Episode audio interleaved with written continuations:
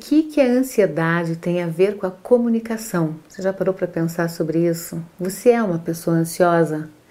Bom, a ansiedade é um dos problemas crônicos que hoje a nossa sociedade acaba convivendo em grandes proporções, com problemas, com pressa. E uma pessoa ansiosa, por natureza, é uma pessoa que sofre por um medo crônico, medo de errar, medo que as coisas que ela deseja não deem certo, medo, medo de se atrasar e por aí vai. Mas tem uma característica que todas as pessoas ansiosas trazem para a comunicação, que é ter uma ansiedade de não estar no momento presente da fala. Já está lá na frente, quando a fala já acabou. Se pode achar esquisito eu dizer isso, mas é é quando a pessoa ela está numa conversa, mas o pensamento dela já foi embora há muito tempo. E a pessoa que está conversando com ela ficou e muitas vezes nem percebe. A palavra comunicação, eu gosto dela porque ela tem uma outra que se chama ação. Ação dentro da comunicação. Nós só podemos agir de acordo quando nós estamos no momento da comunicação. E essa ação depende de atenção. Comunicação, ação, atenção, vira uma rima só. Mas a grande verdade é que nós precisamos conectar esses elementos e dar sentido ao outro daquilo que nós estamos falando ou que nós estamos ouvindo.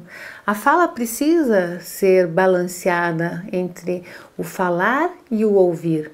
Se eu só falo, eu passo uma ansiedade muito grande e não ouço. E aí eu desmotivo quem está ouvindo.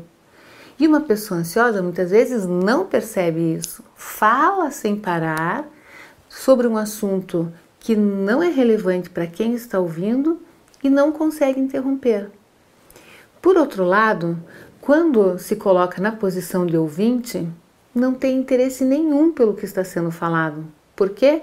Porque sua cabeça está lidando com a sua vida, com as suas coisas, com os seus problemas, com o que vai fazer depois e não ouve. E por não ouvir, acaba também não se conectando. Atenção, ação, comunicação. O turno na fala é um elemento muito interessante porque ele nos mostra o tempo todo quando uma fala está indo bem ou não. Você já reparou que no meio de uma conversa sempre tem um aham? Nós nem, nem percebemos que nós fazemos aham. Ou só sacudimos a cabeça ou fazemos. Uh -huh. Isso é muito significativo, porque quando nós fazemos isso e nem percebemos, nós também estamos avisando para quem está nos ouvindo que, ok, eu estou entendendo, pode ir para frente. Esse é o princípio do diálogo. Tem que ter turno. Turno significa quem está com a palavra, é a vez dele, ele está falando. Quem está ouvindo vai fazer o quê? Aham, estou entendendo, vai em frente. Eu não preciso dizer, ok, estou entendendo, vai em frente. Não, mas um aham faz com que o outro entenda que você está na mesma sintonia e vai. O que acontece com a pessoa ansiosa? Ela faz o aham fora de hora, porque ela não está entendendo, ela não está conectada. E o que acontece com uma conversa com o aham fora de hora? A conversa acaba. Não tem como continuar com uma conversa quando o aham simplesmente aparece no meio de um pensamento onde ele não poderia acontecer. Então imagine uma situação. Talvez você já tenha passado por isso. Você está conversando e pode ser no telefone. Está conversando, baraná, baraná, e outra pessoa do outro lado, aham, e você diz, opa, ok, tudo bem. Mas ela para de fazer aham. Você já não sabe mais se ela está lá ou não. Mas o pior acontece quando você acabou a conversa e ela solta um Aham. Como que continua uma conversa dessa? Não tem, não tem, não tem solução, porque essa pessoa não estava nem aí para o que você estava dizendo.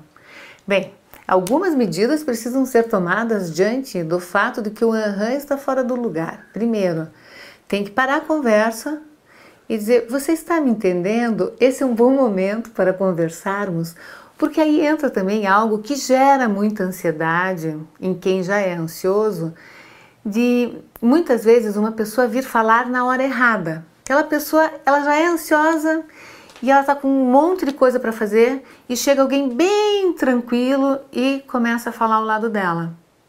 É um problema, porque ela, ao invés de dizer, olha, não vou poder falar agora, não tenho tempo, o que, que ela faz? Aham, aham, aham. E aí a conversa não acontece. Para uma conversa acontecer sem ansiedade, é preciso sempre achar o espaço de cada um. É o momento certo para falar? É o momento certo para ouvir? Porque se eu não tenho tempo de ouvir, eu preciso informar. Podemos falar sobre isso mais tarde? Essa é uma dica. Não se sinta refém de uma fala, porque senão você não vai agir de forma correta. Esse é o ponto. Nós precisamos diminuir ao máximo a ansiedade para que uma comunicação ocorra. Mas como fazer isso numa reunião que não termina nunca e que você tem um milhão de coisas para fazer e você acaba atropelando um pouco o outro? Na prática, como é que você resolve no meio de uma reunião em que você ou precisa sair ou aquela pessoa já falou por mais tempo do que deveria? é ter a habilidade de puxar a conversa para você. Onde caberia um aham, cabe também algo como uma pergunta: o que você acha de retomarmos isso numa próxima reunião? O que, Barará? Então, pegar no tempo certo.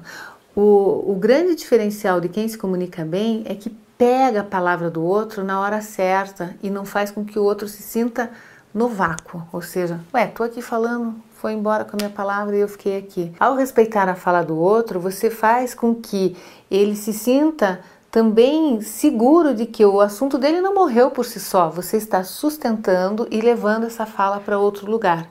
Pessoas que falam demais precisam de ajuda para entender que podem falar de forma mais objetiva.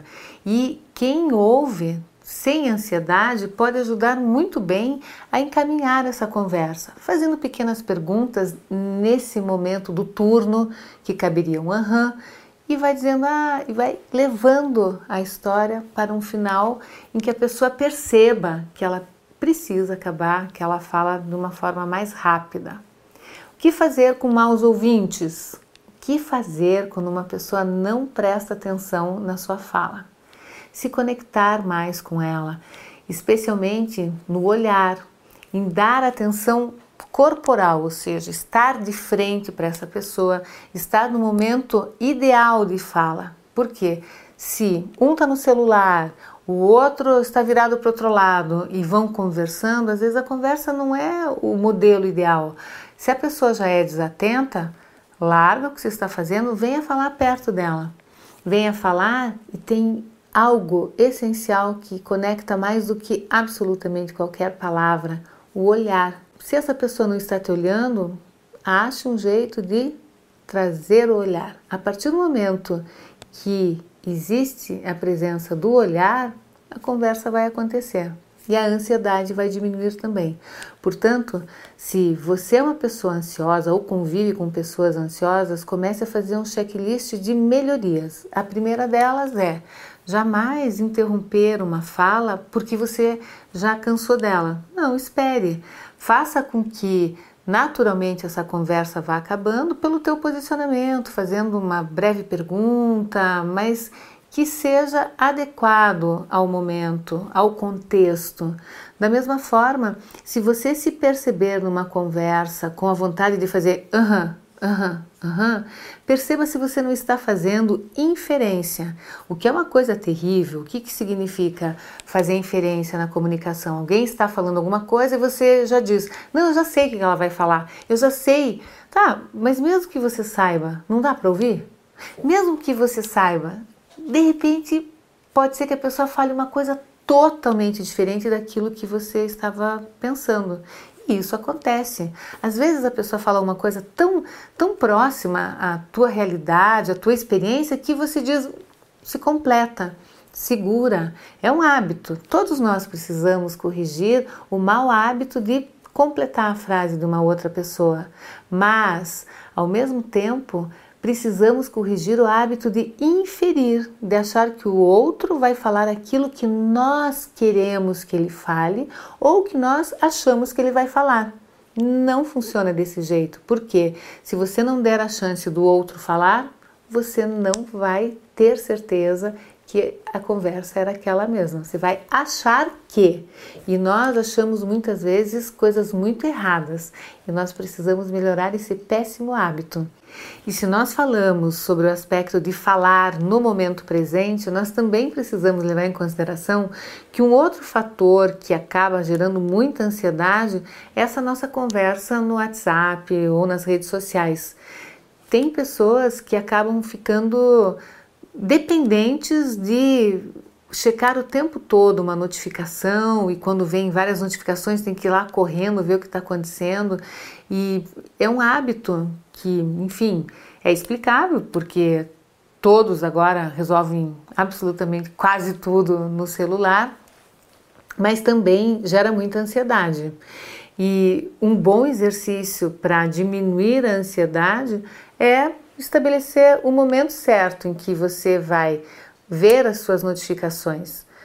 Não precisa ser, se você é muito ansioso, não consegue ficar muito tempo, pelo menos vai entrar numa reunião, desliga, tira a notificação, já nem leva o celular ou deixa ele virado para baixo. Ou se você precisar ficar com o celular, você avisa, olha, eu hoje vou precisar que eu estou esperando aqui uma resposta, alguma coisa, e isso vai fazendo com que você também vá criando o hábito de não se sentir dependente o tempo todo de dar respostas e receber respostas imediatas.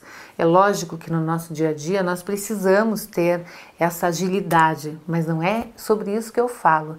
É sobre você estar no seu momento de lazer, muitas vezes, ou então numa consulta médica ou numa consulta fonoaudiológica, seja lá onde for, e o tempo todo com essa ativação de precisar responder os outros. É um novo momento que nós vivemos, mas a curva dá volta, é ou não é? E os novos hábitos, eles chegam para nos testar e ao mesmo tempo chegam para nos tornar mais flexíveis e maleáveis, mas partindo do senso de observação de como que nós agimos no nosso dia a dia falando, nós também podemos levar essa mesma experiência para a nossa parte gráfica, ou seja, para a escrita, onde nós temos que ler muitas coisas, falar muitas coisas, dar respostas, e essa interação sempre vai gerar uma ansiedade se você quiser, se você deixar. Nós temos que nos sentir livres para que uma conversa aconteça sempre da melhor forma possível, livre de qualquer tensão e de qualquer cansaço. Portanto, quando nós nos observarmos bem, bem de pertinho, nós podemos considerar a ansiedade anda atrapalhando a sua comunicação? Se ela está atrapalhando, muito simples, comece a corrigir maus hábitos e torne a sua comunicação mais próxima e mais amigável das pessoas no seu ambiente pessoal e profissional. Por quê? Só existe uma realidade, a comunicação só acontece no momento presente e não no futuro. Eu só posso dar conta de estar nesse momento aqui conversando com você, não mais depois.